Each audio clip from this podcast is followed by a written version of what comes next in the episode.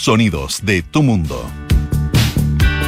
¿Cómo les va? Muy buenas tardes. 5 en punto. Eso es una tos. 5 en punto. ¿Otra tos? No, no, no, no casi, casi. Eh, en este día jueves, jueves 16 ya.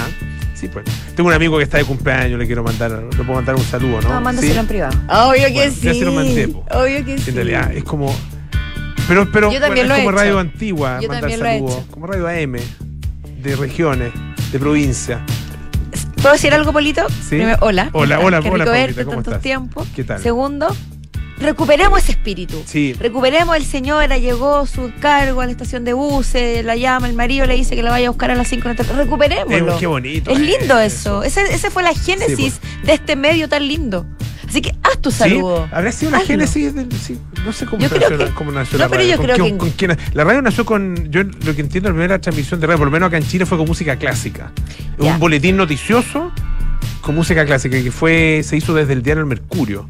Sí, se, cumplió un aniversario, sí, lo, lo hablamos. Se cumplió el año pasado un aniversario de la primera Y también de, emisión de la, de la transmisión de la Universidad de Chile. Fue. Era la Universidad de Chile, ¿o no?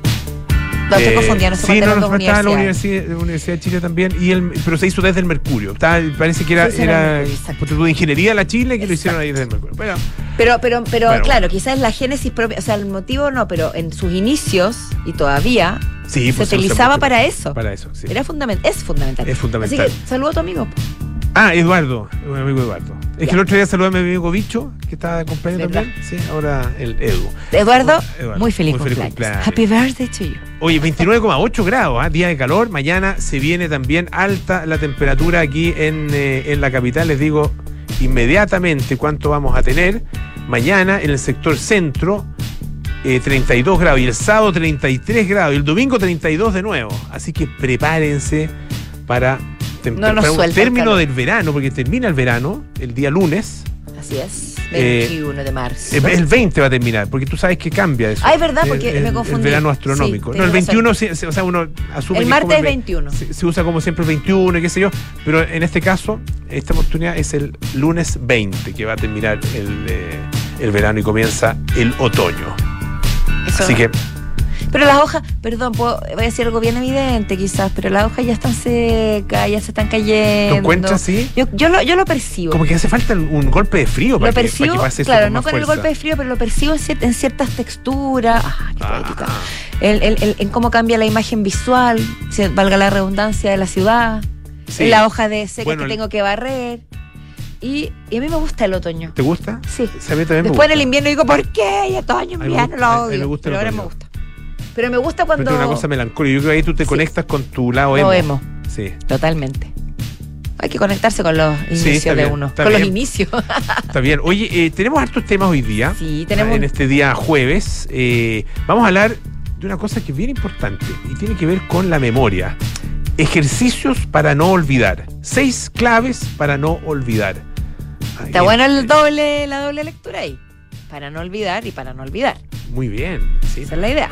Eh, entregadas por un eh, neuropsiquiatra, ah, eh, un neurólogo, neuro, neurocientífico, un neurocientífico. Eh, así que de 81 años ah, y que está en, en, eh, plena condición. Que se jacta también dice de tener muy buena memoria. Oye. Polo, por supuesto también estaríamos con nuestros infiltrados. Francesca Ravizza, periodista deportiva, nos va a hablar de los 15 años de sequía de Ferrari en la Fórmula 1.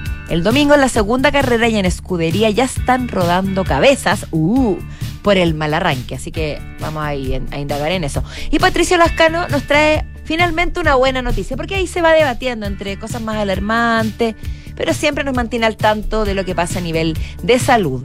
Y habría salido una píldora experimental que lograría la remisión completa del cáncer. Miren lo que estamos diciendo, es tremendo.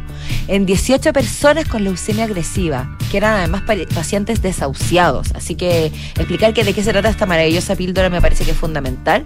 Y que el estudio eh, fue publicado en Nature. La revista Nature también es importante decirlo porque es muy prestigiosa. Sí. Buenísimas noticias que esperemos se concreten. Vamos, vamos a ver. Vamos Oye, a eh, ver. Oye, Jordi Castel sigue dando Sí. que hablar. ¿ah? ¿Viste? ¿Qué pasa con Jordi? Ya, ¿te acordás Bueno, es que está- yo creo, yo, yo, eh, eh, yo- no, o sea, no, sí, está, sí lo conozco personalmente, he estado un par de veces con él eh, y, y, y- y claramente le gusta, obviamente le gusta la notoriedad, ¿no es cierto? Claro. O sea, sí. más allá de lo que él duda. hace, que ya es una figura pública, le gusta quizás como causar, no sé si polémica, pero estar presente en la Sí. discusión pública, dar su opinión, lo que es legítimo, por supuesto. Lo comentamos hace algún tiempo cuando. Bueno, lo hemos comentado varias veces. Lo de Nina Simone. Sí, da para sección o no, Porque tenemos sección Benjamín Vicuña, Pedro Pascal. No Yo sé. creo que está, está ahí, Veamos, está ahí. evaluémoslo después de esto. Porque, por ejemplo, nos teníamos sección Elon Musk, pero después nos cansamos. Nos Dijimos, ya no hablemos Oye, nunca más de Elon Elon Musk Musk. me tiene, me Por tiene eso, ¿viste? hasta más arriba de la coronilla. Eh, cada vez que entro a Twitter, me aparece un tweet. El primero, un tweet de Elon Musk. Estoy que le escribo. Capaz Estoy que, te tus tweets. capaz que te responde y te publique el tweet, como lo hizo con un Capaz. trabajador de su Oiga. Elon o Elon, estoy chato de sus tweets. Pero díselo así, con- en buen chileno. En buen estoy chileno, chato, sí. su- estoy, estoy, chato, Estoy. es, chato es, Chato, Su- chato, sus tweets. chato es sus tweets. Ya, a ver, es. a ver si te A ver que- a ver si entiende. entiende. Sí. Oye, bueno, eh, Jordi Castel, que en algún minuto habló de su, su perrita, ¿no es cierto? Una perrita que a la que Mm. le puso Nina Simone por, por- él dijo eso textual Comillas. por negra y fea. Muy Eh, desafortunado, muy desafortunado. eh, que subió hace poquitos días, y eso lo comentamos también, una foto de Jane Goodall diciendo que era una vecina que él tuvo mientras vivió en eh, Nueva York, me parece. Esther. Y ahora, bueno, habla acerca de Pedro Pascal. Ahí no Ah, se puede eh, meter. Ahí no. No. Tú eres eh, Pedro Pascal Laver, absolutamente. Sí, pero igual lo alimenta un poco ¿Cómo para podrán- ponerle color. ¿Cómo, cómo, porque si son los, los, los believers, son los de los de Justin Bieber, ¿no es cierto? Los believers. Eh, como le dicen a los, a los, a los, los Swift- las Swifters, no, la- las Swi- Swifties, Swifties, ¿no? La- a las seguidoras de Taylor Swift. Yo creo que podría ser Pascal Lovers. Yo no creo que haya Pascal mucho- Lovers. Sí, ¿Sí? no creo que haya- Bueno, no sé, tengo idea. Pero ya, pero hoy están. Es una tendencia en ascenso. Sí, pues.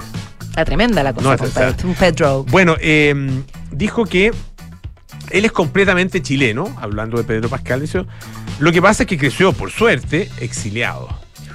Ya, ya ahí para adelante, uff, ¿cómo salir de eso? Y, eh, pero él no, él no, no siente que, pa- pa- pa- aparentemente no siente que haya metido la pata, porque dice, yo siempre les he dicho a los exiliados la suerte que los hayan exiliado. Yo tuve un pololo, dice que los papás fueron exiliados y creció en Roma, iba a colegios en italiano, hablaba tres idiomas, hubo, tuvo otros roces. A mí me habría encantado que a mi familia lo hubieran exiliado para haberme criado afuera y no haberme bancado, me imagino, no sé qué, no sé qué, qué se bancó. Qué, qué desafortunado. Qué desafortunado, desafortunation, sí. Además que sacar como. Ahí en, un poquito en español y un poquito en inglés. po. Desafortunation. claro. A mí también el mito. Ya, no, no voy a decir. Detente, Paula. Eh, pero sí, eh, es, que cómo se mete en esa sensibilidad es un tema tan complejo. Qué suerte No hay- no hay- tuvieron yo- los exiliados. sí. ¿Qué ese tipo de comentario es ese? O sea, claro, suerte. eh, Suerte porque pudieron escapar eh, en vez de sufrir otra suerte. En vez de, en vez de sufrir, claro, otro destino. Otro destino. exacto. o, eh, claro, mejor estar en, eh, en, no sé, en Roma que en esos años, digamos, que, no sé, en Bulgaria. ah, eh, o, en, o no sé, en Alemania Oriental. Claro. Es, es que si te pones a Pues analizar hay las un libro muy bueno, a propósito de Alemania. Oriental, eh, de Juan Forch. Ya. ¿ya? Que Juan Forch es una, es, eh, él es publicista, entiendo. Y bueno, escritor también, tiene varios libros. y este se llama Las dos orillas del Elba. Ah, qué lindo si es muy lindo, muy lindo el nombre. Y es un libro, es genial, genial. El, el poco conocido, probablemente, el- me- creo que, no sé si es de Alfaguara, no me acuerdo qué editorial es, creo que es de Alfaguara. No, no, sí, puede ser. Eh, la- y, y cuenta su experiencia, porque uno conocía eh, el, el caso de Carlos Cerda, la historia de Carlos Cerda, ah, como exiliado en, en, eh, en Alemania Oriental, pero tuvo, claro, un, un exilio un poco distinto, porque, claro, se- él estaba como en, en, eh, entre gente, digamos, más de, de- de mayor relevancia ah, dentro de la de- dentro de la del, del Estado, de la nomenclatura. ah, Ya. eh, mientras que era mientras que el caso de Juan Forge la experiencia fue más proleta Ah, entonces la cuenta desde ahí Ah, eh, un- y es, es en el fondo un proleta chileno en Alemania en la Alemania oriental Durante, ex- eh, claro, Sí, durante el pues, debido exilio, al exilio. claro, de- de- Mira de- toda la, realidad, las coyunturas, por decirlo de alguna manera muy superficial, porque mucho más que eso, las situaciones históricas dramáticas o, o- o históricas. Sí. Que te le tocó vivir. mm, sí, no, no, Esa sí. mezcla de esas dos Sí, no. realidades, de esas dos dimensiones No, tan lejanas. Claro, pero, pero, a la vez tan... expulsado o con prohibición de entrar a su país. Es, esa, es el- esa es la base, esa es la esencia del exilio. Y es, Es que el- es es que un castigo terriblemente Terrible. cruel. Sí. Terriblemente cruel. Más allá de lo que pase después o de lo, de lo que tú logres hacer una vez ya ejecutado. Pero, pero el, Oye, qué rico que te hayan exiliado, qué Claro, rico. si te puedes ir a- te puedes ir a exil- Roma, Te puedes ir a Roma, te puedes te ir puedes- hasta y te puedes rozar con gente. No, te pasaste. Una superficialidad impactante. Te Oye, esta otra historia también es bastante impactante. Es de una joven eh, ing- de Inglaterra que hace un tiempo atrás habría denunciado que fue secuestrada y violada por un grupo de hombres asiáticos. Ella especificó, fue un grupo de hombres asiáticos. Y apareció ella contando esta historia, lo reveló en Facebook, etcétera, etcétera. Se llama Eleanor Williams y subió fotos de ella golpeada para comprobar que este ataque había sido real. Fotos de ella con un ojo en tinta, mostrando sus moretones. Y por supuesto esto se viralizó porque no solamente era el hecho de, de una mujer golpeada y abusada contando su historia, sino que también se rozaban temas de racismo, de, de migración, dado que ella recalcaba mucho que eh, el grupo era asiático. Pero esto da un vuelco increíble, porque resulta, Polo, que todo era falso. Oh. Ella inventó todo. Todos estos años ella estuvo alimentando esta historia y culpando a las personas eh, y, mostrándose a sí misma y no había sido real. Y más aún, ella se había autogolpeado con un martillo para que sus heridas fueran más reales. Imagínate lo que puede pasar por la cabeza de esa mujer. Además, ella habría contado que habría, en- entre todas las fantasías que creó, que se creó en su cabeza y que compartió con todos, que ella había sido llevada contra su voluntad, voluntad a Ibiza y había sido eh, obligada a ejercer el comercio sexual. O sea, está metiendo Espérate, una cantidad de mentira. temas. Todo. Todo era mentira. También dijo que había sido llevada a Ámsterdam a trabajar en un nightclub. Ya. O sea, todo esto lo inventó y, y- y la, la investigación llegó a que, a que las mentiras salieran a la luz y porque había de- descubrieron que había usado su tarjeta bancaria en una tienda minorista de Barrow y empezaron a investigar y dijeron y descubrieron que los días que supuestamente ella había sido llevada a Blackpool, que es en el condado de Lancashire, para ser explotada sexualmente, ella estaba comprando en esta tienda minorista, en Barrow.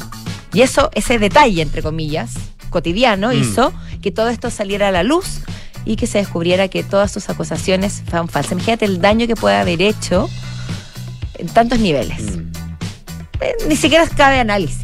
No. Son de esas historias locas de la vida. Oye, eh, ¿viste? Eh, yo no, no- no quiero dejarlo pasar. Eh, Gobierno informa. Sí, lo vi, pero la- siendo Gobierno honesta, informa. Siéndote súper honesta, lo vi ahora que, que, con- que me fui guiada. En la Ya. mañana no le presté atención. Ah, yo, realmente lo vi, vi un, eh, un tweet, o en Instagram, no sé, eh, de la ministra Camila Vallejo, Ya. ¿ah? que anunciaba este nuevo programa, que iba a ser a través de, de medios online, digamos. ¿ah? Eh, y, y se trata efectivamente de un espacio informativo del gobierno, de la moneda. ¿ah? Claro, Em, que, sé que fue- tengo entendido que fue lanzado hoy. Fue lanzado mismo. hoy día. Sí. ah, eh, en la en mañana, mediodía, digamos. Duró harto rato, ¿ah? como casi, yo, yo diría unos 50 minutos más o menos. Largo. ¿ah? 45, 50 En vivo. minutos. En vivo, claro, claro. Yo no lo vi en vivo, lo vi, pero quedó ahí la transmisión completa que hizo el gobierno, uno puede, puede verlo ah, eh, y está en, la- en las redes sociales y qué sé yo. Eh, y mm, bueno, es, es novedoso, digamos que es novedoso para busca- Chile, busca pero no es novedoso para otros países. Y me, a mí me Ya. recordó a dos personajes. A ver, dale. Me recordó a, a tres en realidad. Al comandante Chávez, a Nicolás Maduro y a Cristina Fernández. Digamos que hay un hilo conductor ahí, o hay bastante similitud entre Claro. los personajes. En esos personajes, claro, que hay, te- hay, que te hay- bastante este sintonía, canal. ¿no es cierto? Hay bastante Esta afinidad. Sí. Eh, y uno esperaría que nuestro gobierno no tuviera mucha afinidad con ese tipo de personajes. Yo por lo menos esperaría eso. Ah, particularmente de- con los de origen venezolano, en este caso. Y además que no debería... No, no- no que tenga algo contra los venezolanos, sino que más bien contra el tipo de gobierno que tienen. No, y- por supuesto, no, y además que tampoco uno buscaría asociarlos con otras realidades Claro. eh, políticas. ¿De qué se trata? Bueno, no es. estuvo hoy día eh, la ministra del Interior estaba acompañada del subsecretario Cataldo, del subsecretario Monsalve y del, del de, mm, em, ah, no, no es subsecretario, subsec- el- del, del delito, digamos, control del delito, no me acuerdo cómo se llama, Eduardo Vergara. Ya. Eduardo Vergara, no me acuerdo exactamente el cargo. Estaba acompañada de ellos. Eh, y bueno, habla la ministra, qué sé yo, temas generales, bla, bla, y le va dando el- la palabra a cada uno. Y después hay preguntas. Hay preguntas de los periodistas. Perfecto. Ah, o sea, es como eh, una suerte de conferencia de prensa, pero. Pero, de cuarenta y tantos minutos. Claro. Distinto en Eh, ese sentido, sí. y, y- y de temas puestos por, o sea, los iniciales por lo menos puestos por el gobierno, puestos por la autoridad. Eh, eso es un ejercicio de propaganda eh, pocas veces visto acá en, eh, en democracia, Claro. en nuestro país en democracia. Ah, eh, a mí personalmente no, no, no, no me pareció Claramente muy, no, no te. no, no me pareció no fue muy de atinado. tu, No me de tu agrado. No, no, porque, y, y particularmente en una, en una, en, en un contexto de mensajes de parte del gobierno eh, que, que tienen que ver no con el control, pero sí con la influencia que viniendo del gobierno, viniendo del poder establecido, puede ser puede fácilmente llegar a ser abusiva y discrecional y arbitraria, Es en el pero fondo abrir particularmente abusiva. abrir una instancia para que eso pueda suceder. Claro, y tiene que ver con eh, el, el cómo, cómo la ministra Vallejo ha empujado una ley de medios, ah, como, como particularmente desde el Partido Comunista, eh, cómo la propia ministra Vallejo eh, eh, estuvo, ¿te acuerdas?, en una especie de seminario, un encuentro, coloquio, no sé, mesa redonda, no sé exactamente lo que era, eh, acerca de la fake news, ¿te acuerdas? Sí, me acuerdo perfecto. Ah, sí. eh, y, y ella expuso sobre de eso. hecho, la juzgaron porque fue a un seminario de la fake news y estaba viajando en un momento complicado, Claro. que había que viajado en primera clase y era falso. Era en falso, fin. claro.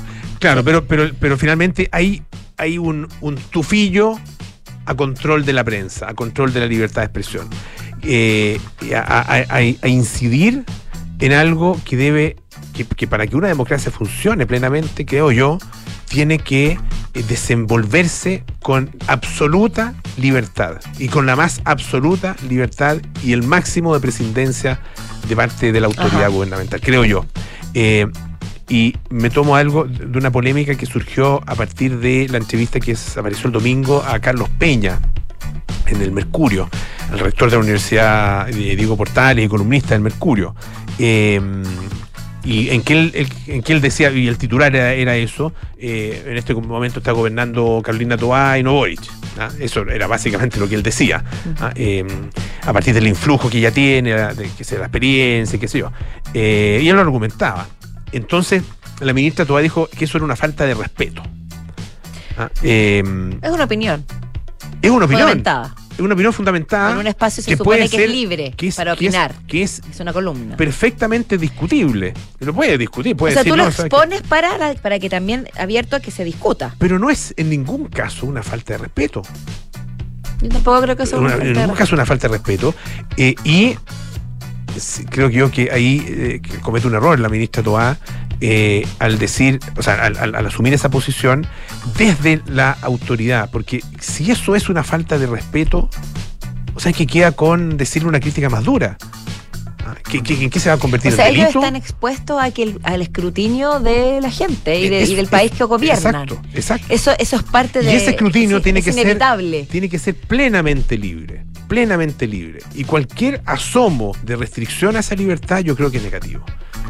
Ah, Y, y- pone en peligro justamente la, la expresión o, o la, o la, eh, el, la- el- el- el logro, digamos, absoluto ah, del ejercicio de un, dere- de un derecho como es la libertad de expresión, la libertad de información. Espero, Polo, digo yo. sinceramente, que Digo estés yo. equivocado y que no vaya, no tome ese rumbo. Ah, No, pero en, en Sí, el sí, buen sí, te entiendo, sentido. te entiendo. entiendo, porque claro, porque es un temor genuino y que, que- bueno, este es el primer día, así que no sabemos qué, qué dirección puede tomar ni qué, qué alcances puede tener tampoco aún. Pero se pueden intuir. así, Así, es. es. Oye, hablando también de. No, no, no sé si tiene tanta relación, pero sí seguimos en nuestro país. Que es el tema de los nombres de las calles. Ah, Me parece curioso porque uno de repente se pregunta, o no sé si todos, pero yo me lo he preguntado, ¿por qué? ¿Por qué este nombre? ¿Por qué el nombre de la calle? ¿Es aleatorio? ¿Tiene relación con algún dato vitalicio? ¿Con algún dato biográfico?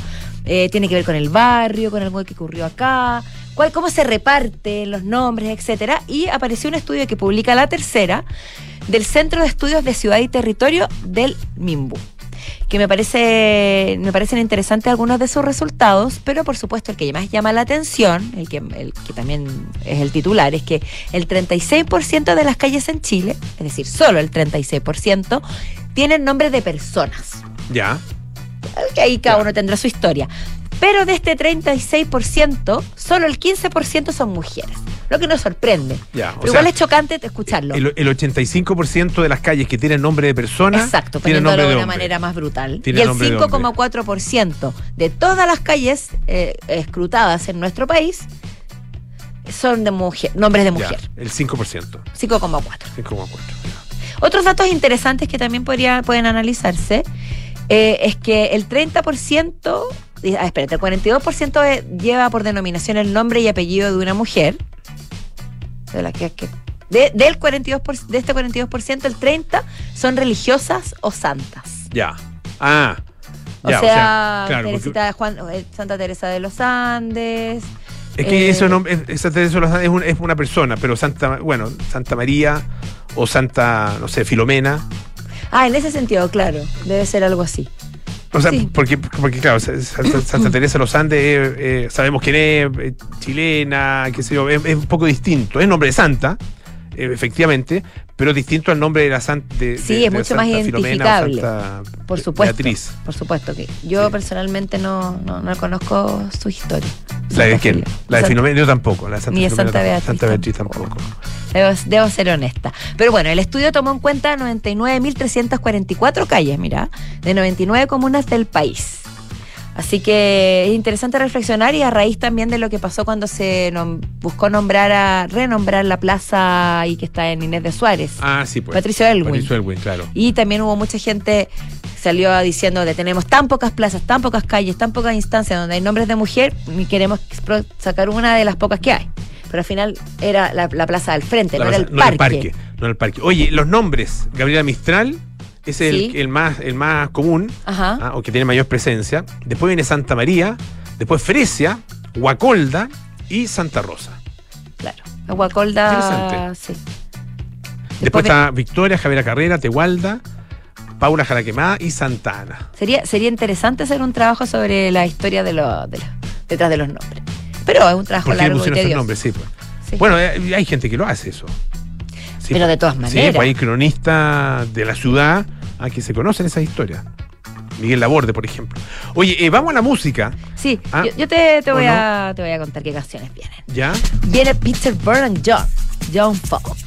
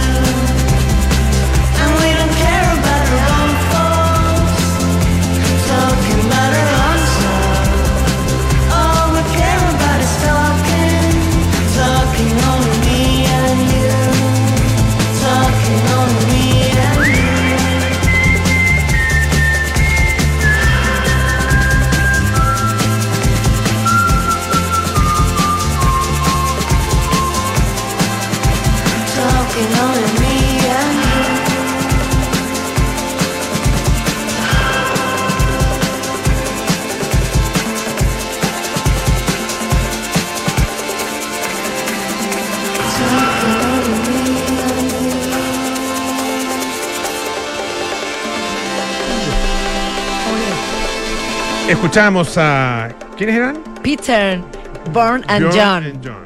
John Fox. Young Fox. Eh, este señor no es Young.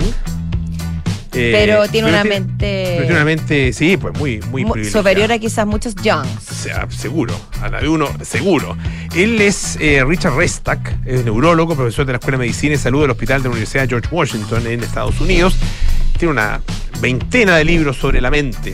Eh, no, no, no es que lo tenga sobre su mente, sino que A lo mejor es una escrito- técnica también. Puede ser una técnica. Él escrito Pasearse en una pieza con libro en la cabeza. Y fíjate, hay un artículo bien interesante en BBC Mundo eh, en que él comparte algunos consejos clave para entrenar y fortalecer la memoria.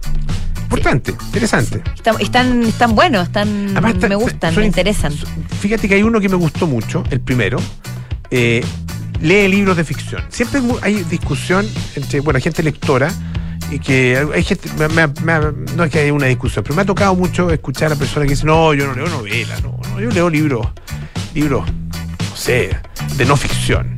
ah, libros de, qué sé yo, historia, filosofía, derecho, eh, memorias Ah, qué sé yo. Eh, a mí las memorias me encantan. No, las memorias me sí. encantan. Y, y bueno, y, y todos esos libros Bueno, también es súper interesante. Pero las novelas y leer ficción es muy importante. Eh, Es muy importante por- porque hay muchas cosas que no se pueden decir si no es a través de la ficción, a través del, del arte de la ficción. Que De la- además de la- te la- invita- que puede ser la narrativa, puede ser también la poesía, etcétera.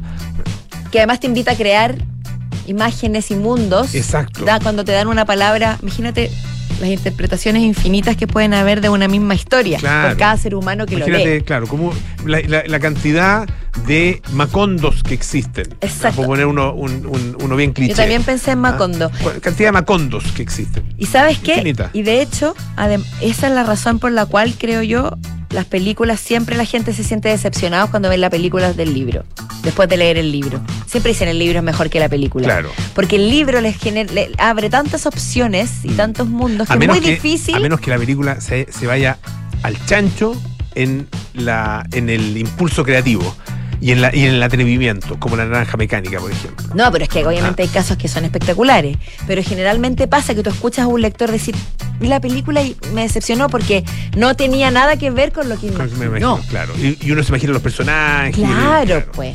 Bueno, eh, libros de no ficción, dice este señor, ah, el señor eh, Restak, eh, son una gran fuente de conocimiento e información. Pero a la hora de activar la memoria, las novelas son mucho más útiles, dice él. Ah, eh, dice que los libros de no ficción, como el último que él escribió, no demandan mucho en términos de memoria. Ah, Uno puede leer la tabla de contenidos, centrarse en aquello que a uno le interesa, por ejemplo. Ah, No necesita Son libros más prácticos, Más prácticos, más, Ujú. claro. La ficción, en cambio, dice él, es mucho más exigente desde el punto de vista de la memoria, sobre todo si uno está leyendo una novela compleja. ¿Cómo? Cien años de soledad. Claro, qué sé yo. Compleja en el sentido de retener toda la información que te da. Para, ten- para que haya lógica, como la, el árbol genealógico de los buenos. Sí, pues, sí, claro. Dice que ahí los personajes aparecen y desaparecen. Ah, pueden encontrarte con alguien en el capítulo 2 que luego no aparece, sino hasta el capítulo 10. Efectivamente, y uno tiene que empezar a mirar. Y, uno lo hace harto, mirar para atrás. ¿Quién era este fulano? que Claro, y después, y después, y después, y de qué página iba, y qué estoy leyendo, y ahí no retener, fuimos a la- retener el hilo de la historia, eso es lo otro. ¿ah? Los vínculos entre los personajes, los detalles de la trama. Ah, dice que requiere un esfuerzo de memoria mayor en comparación con los textos de no ficción. Me gustó. Me gustó y mirada. tiene mucho sentido. Y otra de las cosas que menciona es, por ejemplo, imaginarse las palabras que uno que uno pronuncia. Es decir, ponerle imágenes. Poner- convertir las palabras Convertirlas en en imágenes. Por ejemplo, el pone el ejemplo acá, el apellido Greenstone, que sería piedra verde. Cuando, uno, cuando lo mencionamos, visualizar en la cabeza una piedra de color verde intenso, para que tu mente la recuerde sin problemas y no lo confunda, por ejemplo, con una piedra azul y, y uno se confunda en el uso de la palabra. Y eso también ayuda a crear un mapa mental de lugares con los que uno esté familiarizado, como el barrio, para vincularlos con cosas que uno quiere recordar. Tal vez hacer una asociación de palabras y de imágenes en tu cabeza. Darles un sentido. Otra, otra recomendación que hace él es jugar, eh, hacer juegos, juegos mentales, Ajá. mind games. Buena games. Oh, together. John Lennon. Qué linda canción. Bueno, juegos mentales. Y él juega, eh, que es un juego bien típico eh, y muy entretenido, adivinar un personaje. Nunca Con- falla. en este caso con 20 preguntas. ¿ah? Una persona piensa en un personaje, ¿ah? Eh, lo puede anotar, por ejemplo, y los otros tienen que adivinarlo a través de 20 preguntas, con respuesta sí o no. Sí. Es Eh, bueno ese. Está bueno, está bueno. Y, y- y- ese pasa un momento de distensión. Y también menciona ayudarse con la tecnología, pero es decir, usarla de forma inteligente, porque se tiende a creer que el uso de la tecnología constante y de recurrir siempre al teléfono para todo te puede hacer dañar la memoria, perder la memoria o no ejercitarla. Pero si tú la complementas, por ejemplo, en- escribiendo en tu lista, en tu celular, la lista del supermercado, te puede ayudar en el sentido de que tú vas al supermercado, no la revises, sino que tratas de recordar lo que venías a comprar y luego les vas haciendo un check y, re- y chequeas con la lista. Entonces ahí se complementaría la tecnología con la memoria. Claro, hay otros eh, que dormir siesta, por ejemplo. Eso me encantó. Dormir siesta está bueno. Ah, eh, para muchos, en algunos lugares no tiene muy buena fama. Hoy una vez me pasó, estaba con un amigo argentino ¿Ya? almorzando en una universidad en Estados Unidos. Él estaba estudiando y yo no. Yo andaba por otras cosas, pero estaba estudiando allí. Y había unos compañeros de él así como, "Ey", que, como que empezaron a tirar la talla y nos preguntaron si después de almuerzo íbamos a ir a dormir la siesta. Si se refería a que íbamos, a que éramos latinoamericanos y que por eso dormíamos siesta. o si íbamos a ir a dormir juntos, cucharita, Yo digamos. creo que todos juntos. Tú puedes decir todo. Are you going to la siesta? Te dijeron así como Sí, la siesta. la siesta. No, no. ¿Para chicken nap? Ya, ya les habían dicho la siesta. La siesta no. Oye, y aliméntate mejor. Eh, ¿ah? por supuesto. Sobre todo comer ciertas cosas, evitar los ultraprocesados, por ejemplo, ¿ah? y em, todos los, em, los alimentos que, em, que a largo plazo, evitarlos, digamos, los que disminuyen la circulación sanguínea, porque esos pueden efectivamente también afectar tu memoria. Así que recordar la lista para no olvidar. Eso es. Oye, vamos a la pausa. Eh, muy importante, Universidad de Tarapacá, líder en el norte de Chile. Universidad del Estado, construyendo un futuro de calidad. Y esta noticia siempre me pone contenta porque me recuerda a mi infancia. Vuelve Carito Renovado, el mejor ayuda a tareas para todo el año escolar en enseñanza básica y ahora en enseñanza media también. Ingresa a icarito.cl y descubre todo el contenido desarrollado por expertos en ocho asignaturas. Te esperamos en icarito.cl. Hacemos una pausa, volvemos con más Café Duna.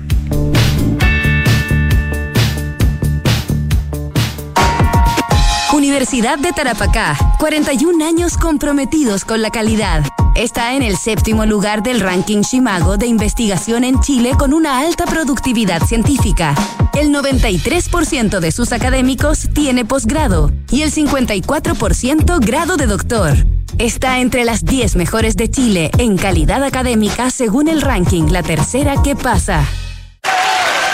En Scotia te damos un impulso para diversificar tus inversiones a un bajo riesgo. Hasta el 23 de marzo. Nuevo fondo Scotia estructurado deuda nominal con una rentabilidad no garantizada de hasta 10,9% al término del fondo, sin monto mínimo de inversión y ventanas de liquidez trimestrales libres de comisión. Encuéntralo solo en Scotia. Infórmese de las características esenciales de la inversión en este fondo mutuo establecido en su reglamento interno y scotiabankchile.cl. La rentabilidad o ganancia obtenida en el pasado por este fondo no se garantiza en el futuro. Los valores de las cuotas en fondos mutuos son variables. Este fondo no se encuentra garantizado y por su naturaleza estará afecto a condiciones de mercado y por tanto el aporte podría exponerse a pérdidas parciales o totales de capital. Infórmese sobre la garantía de los depósitos en su banco o en cmfchile.cl. Marca registrada de Banco Scotia utilizada bajo licencia. ¿Buscas un departamento con diseño de vanguardia y ubicación privilegiada? Casa Bustamante de Inmobiliaria Hexacón es lo que estás buscando, con departamentos estudio, uno y dos dormitorios. Ubicado en Avenida Bustamante 1007, edificio Casa Bustamante es parte de Smart Invest de Hexacón, el nuevo canal de inversionistas. Conéctate a tu ciudad y conoce más en www.hexacon.cl. En Parque del Recuerdo te invitamos a recordar a esa persona especial que ya no está con nosotros. ¿Recuerda su rostro, su voz, su sonrisa? Esos abrazos que siempre estaban cuando los necesitabas. Sus anécdotas. ¿Te has dado cuenta que siempre que lo recuerdas, miras al cielo? Ven este 26 de marzo desde las 10 de la mañana a ser parte de un momento inolvidable en un nuevo día del recuerdo, donde juntos enviaremos un mensaje al cielo. Europa, Asia, América, Gran Bretaña, Estados Unidos, Chile. ¿Y entonces dónde invertir nuestro patrimonio? En MB Inversiones pensamos que el mundo está lleno de oportunidades. Lo llamamos Inversiones sin Fronteras. Por eso, cuando invertimos, buscamos en los cinco continentes para obtener los mejores y más seguros retornos para nuestros clientes. Acércate a MB Inversiones y cuenta con nuestra asesoría personalizada, porque en MB Inversiones invertimos sin fronteras. Conoce más en mbi.cl. MB Inversiones, desde 1998, coinvertimos sin fronteras. Una clara radiografía del Chile de hoy nos presenta Eugenio Tironi en su libro La sociedad impaciente, del sello editorial Ariel. En él nos plantea la idea de la impaciencia que caracteriza a las sociedades modernas, la necesidad de que todo ocurra ahora, de manera rápida e inmediata. Aborda también la sucesión de eventos que han sacudido a Chile en los últimos años y que nos ha llevado a la situación política actual. Un libro imprescindible para repensar nuestro país, evitar cometer los mismos errores y sentar las bases para el futuro. La sociedad impaciente, disponible en librerías y tiendas digitales. Control, llegó marzo y ya estamos en modo digital con De Fontana. Inteligencia de negocios, check. Recursos humanos, check. Integración a bancos e e-commerce, check. Contabilidad y finanzas, check. Abastecimiento, check. Todo bajo control y eficiente. Mi empresa está lista para despegar. Prepárate para un año desafiante y despega la eficiencia con Sapiens de Defontana, el ERP para medianas y grandes empresas que te conecta con todo. Asegura tu cambio a Defontana RP con nuestro nuevo migrador automático ahora en defontana.com. Porque Lola es in the air.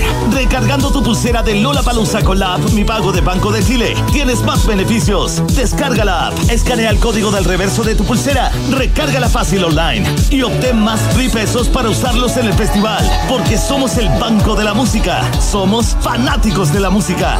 Banco de Chile, el Banco de Lola Palusa. Promoción válida del 3 al 16 de marzo de 2023. Amor, ¿crees que todo salió bien? Sí, mi amor. ¿Y sabes qué es lo que me deja más tranquila? Que sé que mi mamá hubiese querido apoyar a María Ayuda. ¿Y cómo?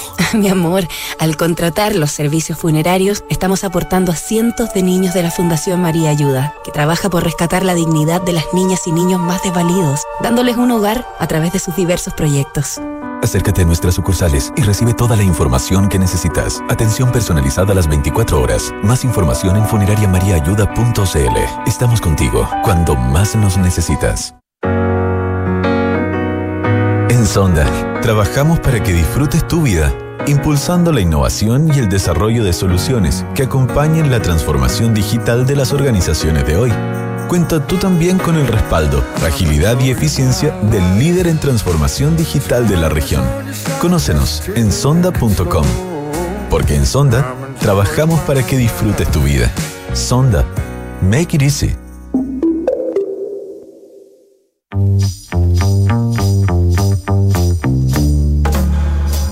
Son los infiltrados en Café Duna.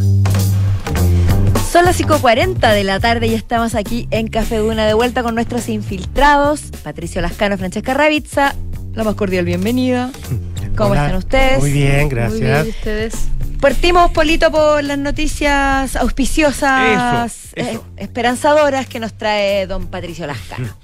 Sí. Cuéntanos. Es una buena noticia. Eh, se trata de un nuevo fármaco experimental que se llama Rebumenib y que eh, fue probado en personas con eh, un tipo de leucemia que es una de las leucemias más, cara- eh, más típicas y resultó, mostró resultados muy esperanzadores.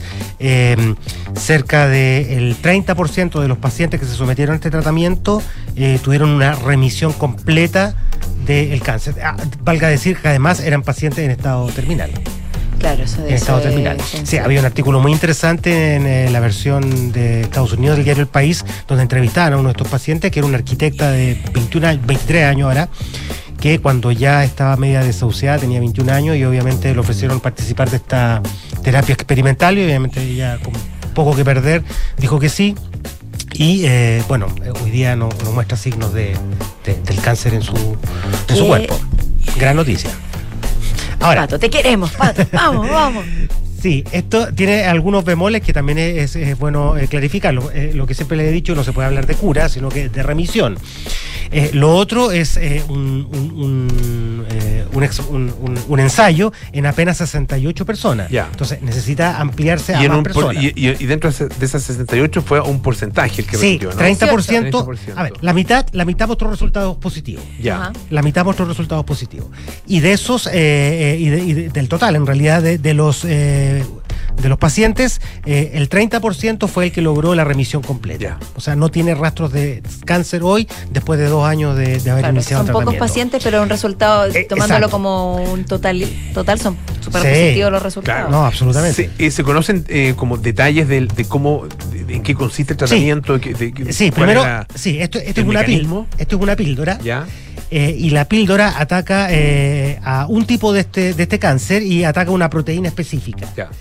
Lo más interesante de esta investigación es que se hicieron dos estudios paralelos, se publicaron dos estudios paralelos, porque descubrieron los investigadores por qué a la gente, a, a la mitad de los pacientes, no le estaba haciendo efecto. O sea, descubrieron por qué sí a algunos le está haciendo efecto y por qué a los otros no. Y descubrieron una mutación en el gen, lo que también es muy esperanzador, porque en el fondo eh, les permite eh, eh, dirigir mejor, mejor la terapia o hacer otro tipo de fármaco específico para ellos. Entonces, eh, también es esperanzador. Eh, lo que sí, hay que decirlo también, y también lo hemos dicho aquí en este programa, es que el cáncer en general eh, tiene muchos, eh, son muchos tipos de cáncer y cada cáncer a su vez tiene eh, diferentes como subtipos, por decirlo así. El cáncer de mama se calcula que hay por lo menos 80 tipos de cánceres distintos de mama. Entonces, en este caso específico también, la terapia funciona solamente para dos casos específicos de este tipo de leucemia, que es la leucemia mieloide aguda. Esta es la, mi- la- la leucemia específica. Y este tratamiento funciona solamente para algunos casos específicos de este tipo de cáncer. Claro, poniéndole paños fríos, pero Es- un primer paso que se supone se va a empezar a, replicar en otro tipo de cáncer también. Exacto, exacto. De hecho, hay muchos, labora- hay muchos laboratorios trabajando en el mismo tipo de fármaco, en la, en la- en la misma línea investigativa, y obviamente que a este laboratorio en particular le haya resultado, alienta a los- al resto, en el fondo, porque el camino, van por un buen camino en el fondo. Como terapia en general para, para cualquier enfermedad y particularmente para el cáncer, eh, un resultado de un 30% de remisión absoluta es un muy buen resultado, tremendo, ¿no? es tremendo. Ya. Es tremendo. De hecho, eh, por ejemplo, eh, para la vacuna del VIH, del VIH que eh, en algunos minutos se hizo experimental, la OMS decía que ya con un 20% de eficacia ya ellos se daban por muy satisfechos. Finalmente esa fracasó, pero el umbral depende también de el tipo de enfermedad. Y que, o sea, si no hay tratamiento, que ya un 20-25% de la gente Claro. se pueda curar, es. Es que, claro, y, y yo creo que ahí hay, hay distintas miradas. Una mirada es la, la mirada desde el paciente, desde la, desde la persona, ¿no es cierto? Y uno dice, pucha, un 30% quiere decir que hay un 70% al que no le remite el cáncer y que Claro. siguen con la enfermedad. Pero, claro, es una mirada. Pero la otra mirada, que probablemente es, la, también la de la OMS, es la mirada epidemiológica. Exacto. Ah, eh, La masividad. La masividad. Ah, porque, por ejemplo, en el caso del COVID, ¿se acuerdan ustedes cuando se hablaba de eh, las vacunas al principio? Y se esperaba una eficacia de por lo menos un 50%. Claro. En una, en una pandemia, un 50% es muy notable. ¿Y qué es lo, que, es lo que tenía la vacuna Sinovac? 50, 60%, ¿no? Por ahí. Exacto. Ah, eh, y es muy y, y- y- y sabemos el efecto que tuvo en el, el control del COVID-19 de la vacuna Sinovac ah, con ese porcentaje que, claro, comparado con la Pfizer u otra, eh, parecía más bien modesto, Sí. pero, pero tuvo una incidencia muy importante. Absolutamente. En el caso específico del COVID, eh, nos dio a todos los chilenos un muy buen margen de inmunidad, porque en su minuto, al comienzo, como dices tú, fue la primera vacuna que llegó y fue la, la que la mayoría de la gente se puso al comienzo de la pandemia. Y nos generó claramente una inmunidad. De hecho, el otro día salió una noticia, eh, dos o tres días atrás, que ya en Chile no había gente hospitalizada en, en, en urgencia. Sí, lo, lo vi, sí. eh, en el COVID. O sea, hoy día no hay casos graves de COVID en Chile. Que Mucha gente resfriada, eso sí, por estos días. Sí. Sospechosamente resfriado, Le- dices tú. eh, les vuelvo- No, no, no, sé, digo vuelvo- que ah, ya me llama la atención. Sí, no, les vuelvo a adelantar. Se viene una temporada invernal durísima, Mm. con muchos eh, resfrío, influenza, gripe, COVID, de todo. Sí, sí, sí, al- uf. Ya, pato. Ahora todo el mundo cree que tiene COVID todavía, como Sí, no, podéis tener gripe. Sí, puede ser. O puede dicen ser como, tengo alergia. No es COVID. Pica la garganta nomás. Te estuve con aire acondicionado. Igual el llamado es, los si pillos se sienten resfriados, usar mascarilla. Usa mascarilla, Sí, claro. siempre está al alcance de la mano. Claro. Exacto. Gracias, Pato. Bueno. Franche- Francesca. Francesca Ravizza. ¿Qué sucede con Ferrari? Oye, la Ferrari, Casi. la Ferrari eh, lleva 15 años sin títulos en el Campeonato Mundial de Fórmula 1, que es la categoría reina del automovilismo, pero no es la más la racha más alta. Ah, no es la racha más larga. No o es sea, la la, mala racha- racha más larga. No es la mala racha, la mal- fue la, una que duró 21 años Oh. entre 1979 y el 2000. ¿Saben quién? También, también Ferrari. También Ferrari. ¿Quién fue el salvador de la Ferrari de ese ¿quién? entonces? Mijael, ¿o ¿no? Sí, Schumacher. Aquí nosotros decimos Schumacher, pero yo he escuchado que dicen Michael Schumacher. Así se pronuncia. Schumacher, del que no hemos sabido. Sí. Sí, él, perdón, tiempo eh, que no sabemos de él. Ferrari, para hacer el paralelo, es como el Real Madrid en el fútbol, entonces es como que el Real Madrid lleve 15 años sin salir campeón. Sí. es, es extraño. Es extraño, Raro. es el equipo más antiguo de la, de la Fórmula 1, está desde el inicio de la competencia en los años 50, 1950, y es el equipo más exitoso. Ya. También es el equipo que más campeonatos tiene, ya sea de, de- de pilotos, de constructores, tiene récords en prácticamente eh, todos los los gran premios. Y eh, el último campeón que, que tuvo fue Kimi Raikkonen por solo un punto, tras una lucha intensa eh, con los McLaren de Lewis Hamilton y Alonso. Y después la última vez que obtuvo el campeonato de constructores, que son dos campeonatos paralelos que que son el campeonato de pilotos es el piloto que junta más puntos y el de constructores es la suma de los dos pilotos Ah, ya. suman puntos y eso se Para llama el campeonato exacto. son para la escudería. Lleva todo este tiempo sin ganar, que vamos para el año 16 de, de mala racha, pero ¿qué pasa? El año pasado, la temporada 2022, Ferrari estaba celebrando sus 75 años y crearon el F1 75, donde la primera carrera hicieron el 1-2 con Charles eh, Leclerc y Carlos Sainz, que son los pilotos, y todo indicaba que eh, Charles Leclerc, que es donde están todas las fichas puestas para que sea el gran campeón del mundo, el que lidere esta nueva etapa de la Ferrari, tratando de buscar al tan ansiado sucesor de Schumacher, eh, logre ganar un campeonato, sobre todo que él es un piloto formado en la escuela de la Ferrari, que tiene eh, una, una, una conexión muy, muy, muy cercana con, con la Ferrari, era, era como el hijo de, de Bianchi, que se murió en, en un accidente también de la, de la Fórmula 1, y ahí empezaron los problemas, porque empezaron a tener problemas de fiabilidad, empezaron a fallar en los componentes.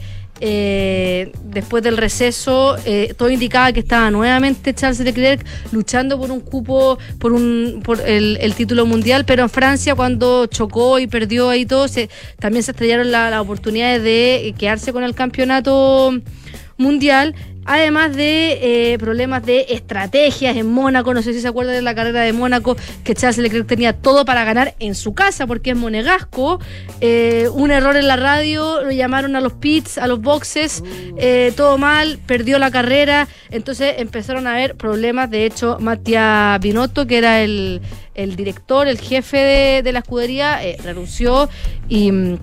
mm, y trajeron a, a uno nuevo que se llama Frédéric Vasseur, que es francés, que estaba en Alfa Romeo, que de hecho en, en Alfa Romeo, que está en la parte baja de- del campeonato, logró subir dos escalones en el campeonato eh, de constructores y están todas las fichas puestas en él. ¿Qué pasa? Que ahora en Bahrein, cuando fue el estreno de la Fórmula 1 hace dos semanas atrás, eh, le fue pésimo a la Ferrari. Todo indicaba que tenía un gran auto, Charles Leclerc. eh, eh, se, le, se le apagó el auto básicamente en la, en la vuelta 42. eh, a, Carlos Sainz también perdió potencia y Charles Leclerc tuvo que modificar por segunda vez un componente en el. En el en, en una, en una parte que es un control, no, no sé cómo explicarlo bien, pero eh, electrónico del, de la- del, del monoplaza, donde cada componente del auto, según el reglamento de la FIA, que es la que, la que manda el- la Fórmula 1, tú puedes cambiar ciertas partes del auto eh, una cierta cantidad de veces. Sí, lo que pasa es que Antes en, de ser el, pana- eh, en- el manubrio del, del, del automóvil vienen muchos eh, componentes, como dice Fran, y efectivamente tú los puedes resetear, le dicen quítale potencia, métele más electricidad, hasta distintas baja la velocidad incluso cuando está entrando. Entonces, en un verdadero computador. bueno. Métele bueno. Hasta para tomar agua tiene un botón. Pone- Ponele pino. Claro, métele chala. Botón, métele Oye, chala. Qué frustrante debe ser. Imagínate que se te apaga el, o prácticamente se te apaga el Se auto. apague el que- auto. Qué Y frustración. vieron que cambiar este componente electrónico cha- se podía cambiar una vez, según el reglamento de la FIA, este componente electrónico. Charles Leclerc fue penalizado con 10 puestos, va a partir el domingo eh, en Jeddah, eh, 10 puestos más abajo de lo que logre. Eh, en, el, en las quali. Y además eh, están pasando hartas cosas. Él tiene contrato hasta el 2024 y ya está muy, muy frustrado con la situación. De hecho, fue a hablar con el presidente de la Ferrari, John Elkamp, que es nieto de Gianni Agnelli, que es el fundador de la Fiat y que eh, compró parte de las acciones de la escudería en 1969. Tienen muy buena relación, pero ya esto estaría colmando la paciencia de Charles Leclerc, que tiene madera y quiere ya ganar un campeonato mundial. Y esto se da en medio de los fuertes rumores que Mercedes estaría pensando ya eh, para el 2024 eh, contar con Charles Leclerc, que es un piloto formado en Ferrari, pero para hacer un cambio, y donde Lewis Hamilton ya que no ha podido superar a Schumacher con los siete títulos mundiales cuando se perdió la oportunidad el 2021 con Verstappen, estaría dispuesto también en irse a la Ferrari, aunque no le garanticen el título mundial, pero mejor que Mercedes. Entonces, estos dos, est- está como todo esto, esta teleserie que se da detrás de la Ferrari, donde Charles Leclerc podría dejar la escudería eventualmente, si es que ya la Ferrari no, no se pone las pilas, pero están eh, generando toda esta polémica. De hecho, el que era encargado de, de los autos en, en, en Ferrari también renunció, después él pidió, dio su renuncia después de esta reunión con Leclerc eh, y el presidente de, de la Ferrari. Así que de verdad está muy interesante y vamos a ver cómo les va este fin de semana la carrera que es a las 2 de la tarde. Excelente. Ya, pues, Fran, muchas gracias. ¿ah? Que estén muy Don bien. Patricio, Nos vemos, muchísimas chao, gracias chao. también. Nos despedimos, pero los dejamos invitados para mañana a las 5 de la tarde aquí en Café Duna el 89.7. Ahora siga con nosotros Enrique Yavar con las noticias y luego Polo Ramírez con aire fresco. Chao, chao. Hasta mañana.